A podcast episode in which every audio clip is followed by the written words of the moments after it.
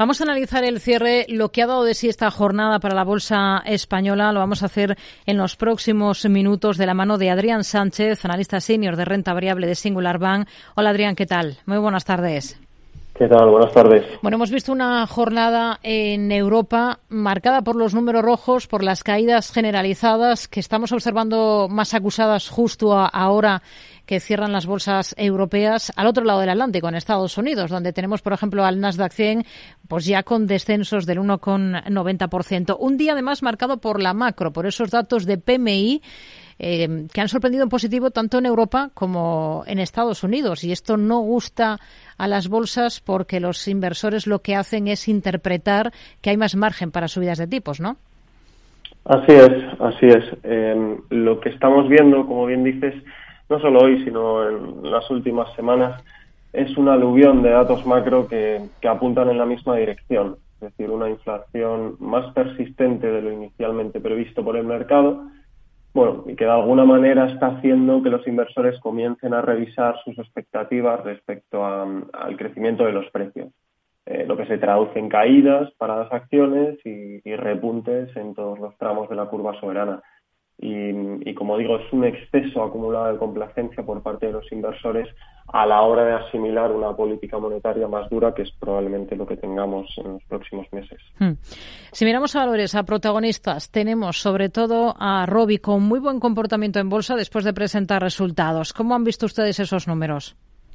Muy bien, muy buenos resultados, eh, mejores de lo esperado, eh, gracias principalmente al buen desempeño de la división de fabricación a terceros esta división es un negocio no recurrente em, y nosotros, bueno, esperamos que poco a poco vayan, vayan declinando en los próximos cinco o siete años.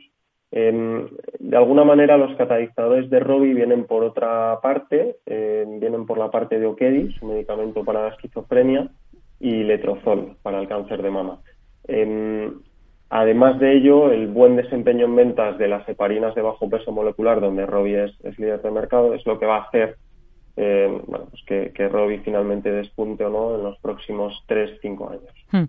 Hemos eh, hablado nosotros aquí en Capital Radio con Javier López Belmonte, vicepresidente y director financiero de Robi, y esto que no es lo que nos ha dicho sobre el comportamiento de la acción que hoy lidera, ha liderado las alzas en el IBEX. Eh, va a ser un año posiblemente de transición, con una caída en ventas y en beneficio, porque el, digo, el 22 ha sido increíble. Y, yo creo que, que el mercado pues respalda respalda los grandes resultados del último trimestre. Yo creo que respalda también el management de la compañía y que confía en que Robi, como historia a largo plazo, pues es una historia de creación de valor. Un respaldo que se ha traducido hoy en una subida de Robi en bolsa del 4,91%. También ha presentado Enagas, que además va a mantener el dividendo a pesar de ajustar sus previsiones. ¿Cómo ven esas cifras de, de Enagas y sobre todo cómo ven las cosas para este valor? ¿Qué visión tienen? Sí, bueno, los resultados no son entusiasmantes. La, situación de incertidumbre de los mercados y el retroceso de los ingresos regulados en España se han llevado a la, compañía a, revisar a la baja sus perspectivas para 2023. Eh, el principal problema que vemos aquí es su ambicioso plan de crecimiento de, de 2.800 millones de euros hasta 2030 eh, este plan es de difícil ejecución si quieren mantener un payout eh, de en torno al 100%, que es lo que tienen ahora. ¿no? Em, de alguna manera, eh, al mercado le cuesta creer en la sostenibilidad del dividendo cuando la compañía tiene un ratio de deuda EBITDA superior a, cuatro veces.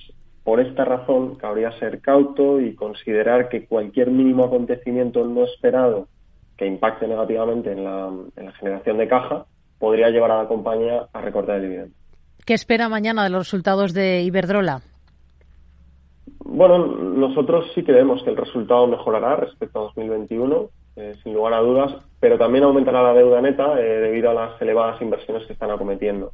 Eh, en este sentido, y aunque la cotización actual es algo exigente, sí que vemos cierto margen de mejora si miramos más allá de 2025, debido a la calidad de los activos, hmm. pues posición significativa a redes, renovables y a mercados desarrollados, lo que conduce a una generación de flujo de caja más recurrente y más sostenible. Grifols se mueve al alza después de pagar 16 millones a sus donantes americanos para que mm. retiren una demanda colectiva. ¿Cómo ven las cosas para, para el valor que hoy ha estado después de Robbie como el segundo que más ha repuntado del IBEX? Sí, así es. Son, sí, como dices, 17, eh, casi 17 millones de dólares.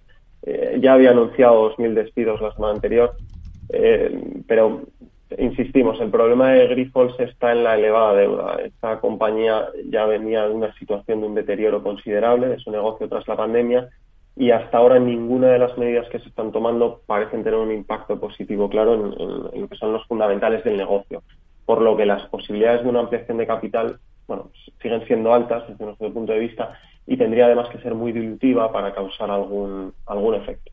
Hay algunos bancos como CaixaBank, por ejemplo, que han ejercido hoy de freno en el selectivo CaixaBank, que ha anunciado que va a subir un 5% el sueldo al consejero delegado y al presidente y que va a reelegir a Gortázar como consejero delegado. Hemos visto caídas para el valor, también para otros títulos como Bank Inter en el eh, sector. Hay mm, un creciente debate sobre si es posible la continuidad de las subidas en ese tipo de sectores como la banca, que se han comportado muy bien en los últimos tiempos. ¿Ustedes esperan mucho más de los bancos? Bueno, e, es cierto que sí, que han, corrido mucho, no solo los bancos, sino especialmente todos los, sectores cíclicos. Em, pero sí que creemos que el escenario macro en el que estamos ha abierto un periodo diferente, un periodo de crecimiento de los ingresos y beneficios del sector que se va a prolongar en los próximos dos, tres años al menos. Es, decir, va a ser algo estructural, no tanto coyuntural. Eh, por otra parte, además, los elevados niveles de provisiones y de capital del sector van a permitir que absorban el incremento previsto de la morosidad sin que afecte a sus políticas de remuneración al accionista, tanto en el dividendo como en los posibles programas de recompensaciones.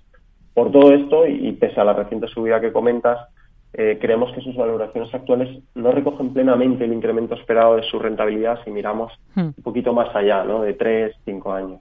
Una cosa más, Logista desde hoy descuenta el pago del dividendo que va a llevar a cabo la compañía el próximo jueves.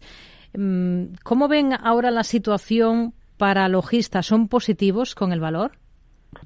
Bueno, somos muy positivos con el negocio. Quizá la valoración sea algo más exigente, eh, pero hay que tener en cuenta que se trata de un negocio muy resiliente en un entorno inflacionario como el actual y con buenas perspectivas. Además, de Logista nos gustan dos cosas. El negocio de distribución de tabaco, es un negocio eh, maduro, estable y que opera en régimen de monopolio, con buenos márgenes.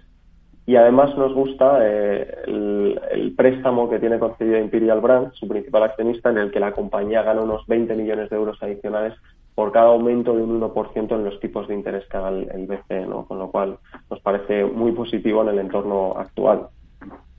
Pues son eh, la visión que tienen ustedes para todos estos protagonistas o títulos que han destacado esta jornada en la Bolsa Española. Adrián Sánchez, analista senior de renta variable de Singular Bank. Gracias. Muy buenas tardes. Muy bien, buenas tardes, gracias. Una jornada marcada por los números rojos en todas las plazas europeas, por las caídas también en Estados Unidos.